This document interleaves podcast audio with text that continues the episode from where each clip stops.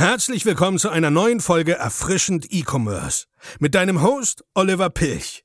Wir zeigen dir, wie du nachhaltig und systematisiert Erfolg im E-Commerce erzielst. Amazon FBA oder ein eigener Online-Shop. Viele, die sich nebenbei was aufbauen möchten im Bereich E-Commerce, fragen sich tatsächlich, womit sie starten sollen. Und ähm, ich möchte dir hier in dieser Folge meine Meinung mal mitteilen, warum ich denke, dass es sinnvoller ist, mit einem eigenen Online-Shop zu starten. Natürlich ist kein großes Geheimnis, dass sehr viele Menschen auf Amazon bestellen. Dazu gehörst wahrscheinlich auch du oder du kennst jemanden, der bereits was bei Amazon bestellt hat. Ja, aber ist es deswegen auch sinnvoll, in diesem Bereich zu starten?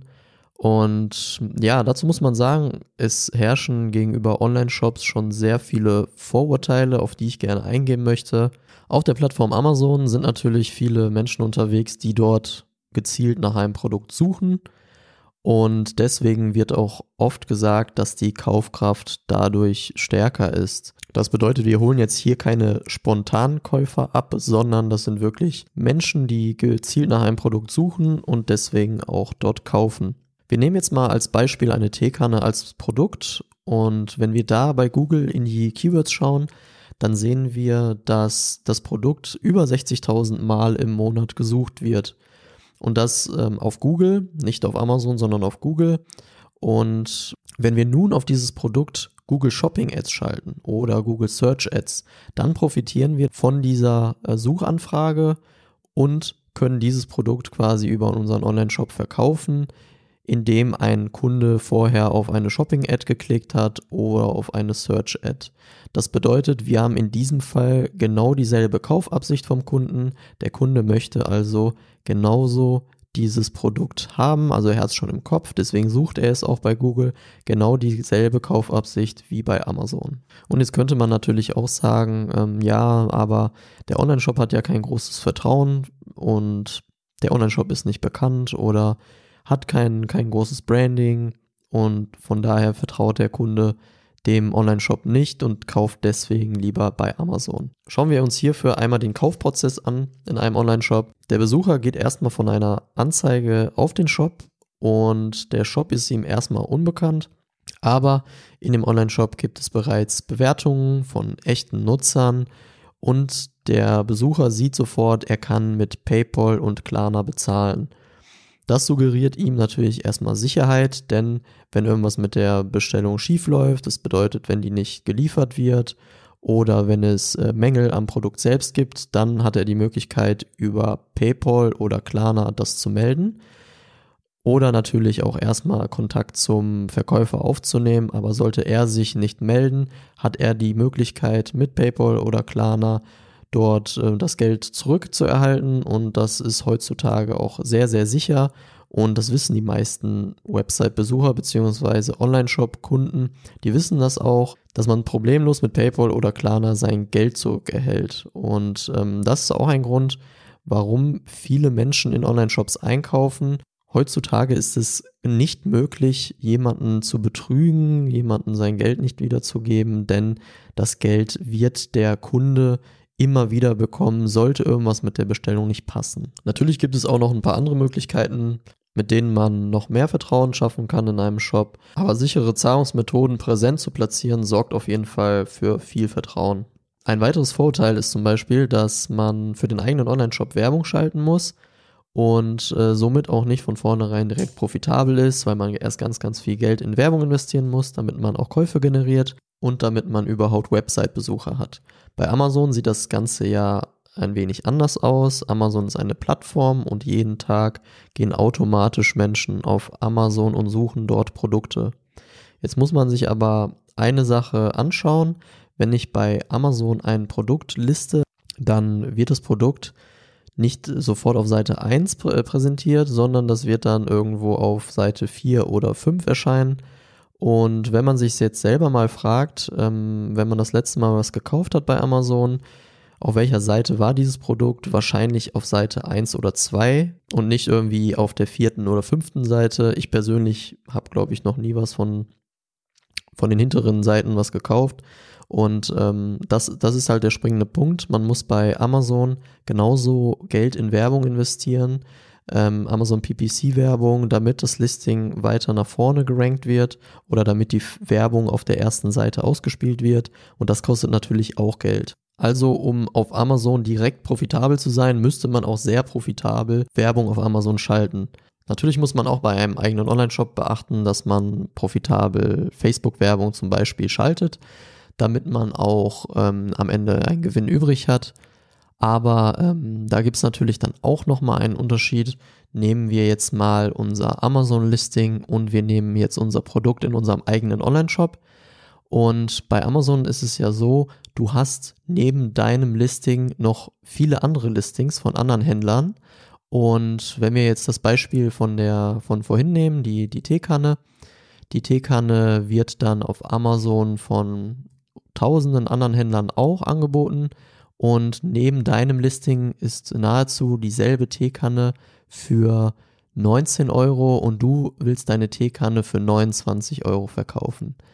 Das Problem ist, der potenzielle Kunde, der wird sich die Teekannen anschauen, der wird vielleicht feststellen, dass es ja nahezu dieselbe Teekanne ist und er wird sich dann höchstwahrscheinlich für das günstigere Produkt entscheiden. Und nehmen wir mal an, du verkaufst diese Teekanne für 29 Euro in deinem Online-Shop. Jemand klickt auf deine Facebook-Anzeige, du hast ihn quasi damit überzeugt und er landet dann in deinem Shop. Und in deinem Shop gibt es natürlich nur diese eine Teekanne von deiner Marke. Es gibt keine Vergleichsmöglichkeit, denn du hast nur eine Teekanne im Angebot und der potenzielle Käufer kann sich nur diese Teekanne gerade anschauen dann ist die Wahrscheinlichkeit natürlich auch viel höher, dass er diese Teekanne für einen höheren Preis kauft als bei Amazon, denn wie bereits gesagt, hat er die Möglichkeit bei Amazon direkt zu vergleichen und sieht gegebenenfalls viel, viel günstigere Modelle von anderen Händlern und ja, somit ähm, unterliegst du ja bei Amazon einem enormen Preiskampf.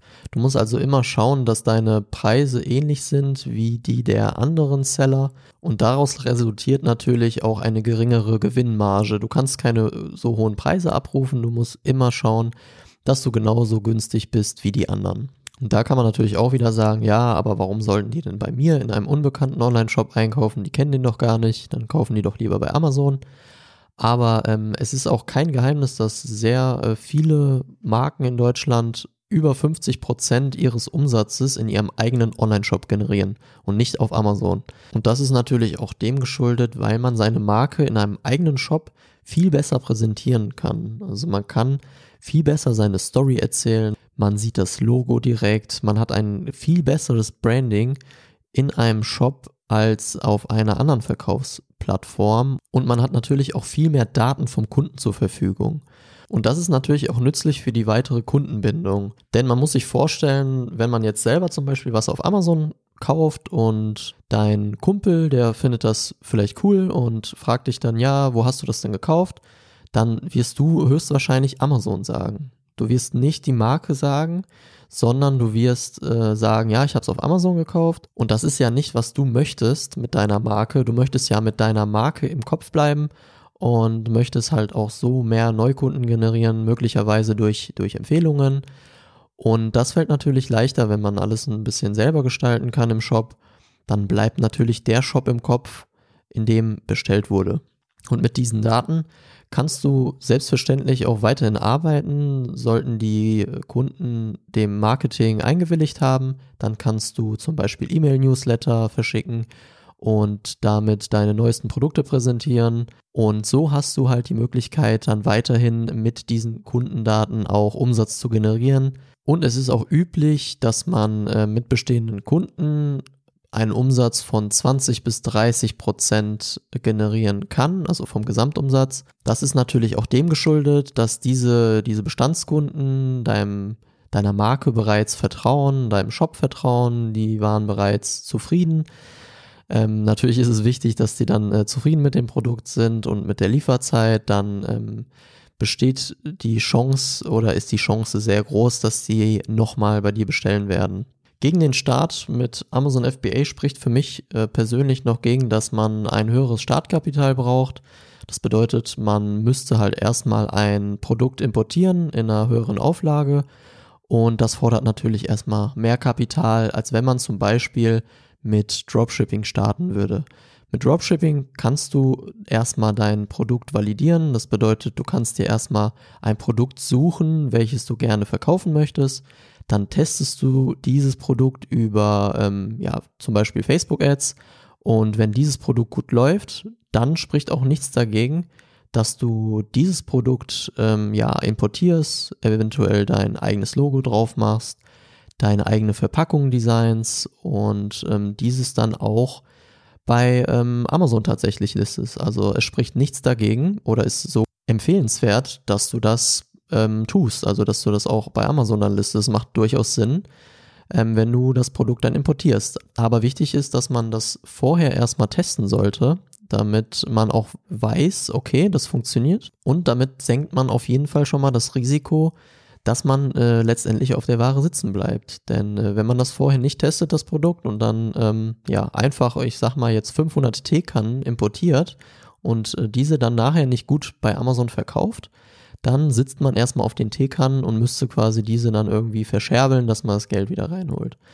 Und im Dropshipping ist halt der große Vorteil, man kann, bevor man dieses Geld investiert, ein Produkt testen, indem man das bei sich in den Online-Shop reinstellt. Wenn man dieses Produkt verkauft, dann leitet man ja diese Bestellung weiter an einen Lieferanten und der Lieferant schickt das dann zum Kunden. Das bedeutet, man kauft dieses Produkt somit erst, wenn man es verkauft hat. Somit hat man quasi dann kein Risiko, irgendwie darauf sitzen zu bleiben, weil man es schon vorher gekauft hat. Und das ist auch meiner Meinung nach empfehlenswert für Anfänger. Es dauert auch nicht immer drei bis vier Wochen, wie es äh, oft gesagt wird, sondern man kann auch durchaus Produkte innerhalb von drei bis zehn Tagen dropshippen.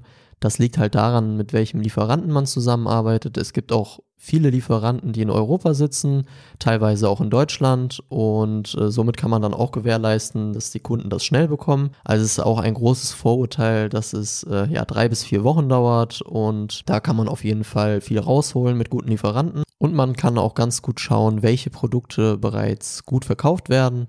Dazu gibt es verschiedene Tools, dazu gibt es aber auch ein, äh, einige Strategien, mit denen man schauen kann, welche Produkte ähm, ja gut verkauft werden von, von Konkurrenten zum Beispiel. Und somit kann man dann auch ähm, beim Testen wieder das Risiko minimieren, da viel Geld für Marketing zu investieren in das, was nicht funktioniert oder in dieses Produkt, was nicht funktioniert. Da kann man auf jeden Fall ja deutlich das Risiko minimieren. Und wenn dieses Produkt sich gut verkauft, dann ist es, ja, wie gesagt, kein Problem, es auf mehreren Plattformen zu listen. Es ist ähm, ja sogar empfehlenswert. Und ihr habt natürlich dann auch den Vorteil, dass ihr bereits Werbung geschaltet habt auf Social Media. Und viele Menschen kennen womöglich schon euer Produkt oder ja, eure Marke und suchen dann spezifisch auf diesen Plattformen nach eurem Produkt. Und Natürlich profitiert ihr dann auch davon, dass ihr einen höheren Preis abrufen könnt, denn durch die Branding-Maßnahmen, die ihr beispielsweise durch eure Facebook-Ads äh, erzielt habt, habt ihr euren Kunden bereits vorgewärmt und habt ihm coole Werbeanzeigen gezeigt, habt ihm gezeigt, wofür euer Unternehmen steht, vielleicht ist es nachhaltig und es ist ihm besonders wichtig. Und wenn er dann auf eine Plattform geht und nach eurem Produkt sucht, dann ist er bereit, einen höheren Preis zu zahlen, denn er wurde quasi von euch vorgewärmt und hat eure Marke bereits im Kopf. Er hat die schon mehrmals gesehen. Er hatte mehrere Berührungspunkte mit eurer Marke und von daher kann das nur von Vorteil sein. Ja, das war so ein bisschen meine Meinung zu dem ganzen Thema, ähm, wie man am besten starten sollte und wenn dir die Folge gefallen hat, dann lass mir gerne eine Bewertung da. Ich würde mich darüber freuen. Und wenn du dir gerne was im Bereich E-Commerce aufbauen willst oder du einen bestehenden Online-Shop hast und dort Hilfe benötigst, dann geh gerne auf www.limeads.de und vereinbare dort ein kostenloses Erstgespräch. Dann quatschen wir kurz 10 Minuten und schauen, wie wir dir weiterhelfen können. Vielen Dank und bis bald. Vielen Dank, dass du heute wieder dabei warst. Wir hoffen, dass dir diese Folge gefallen hat. Wenn auch du dein eigenes E-Commerce-Business starten willst oder du deinen bestehenden Online-Shop auf sechs- bis siebenstellige Umsätze skalieren möchtest, dann gehe jetzt auf www.limeads.de und buche dir dein kostenloses Erstgespräch. In diesem 45-minütigen Gespräch zeigen wir dir die erforderlichen Schritte, um nachhaltig profitable Umsätze mit deinem Online-Shop zu generieren. Dabei gehen wir auf deine individuelle Situation ein. Wir freuen uns auf dich.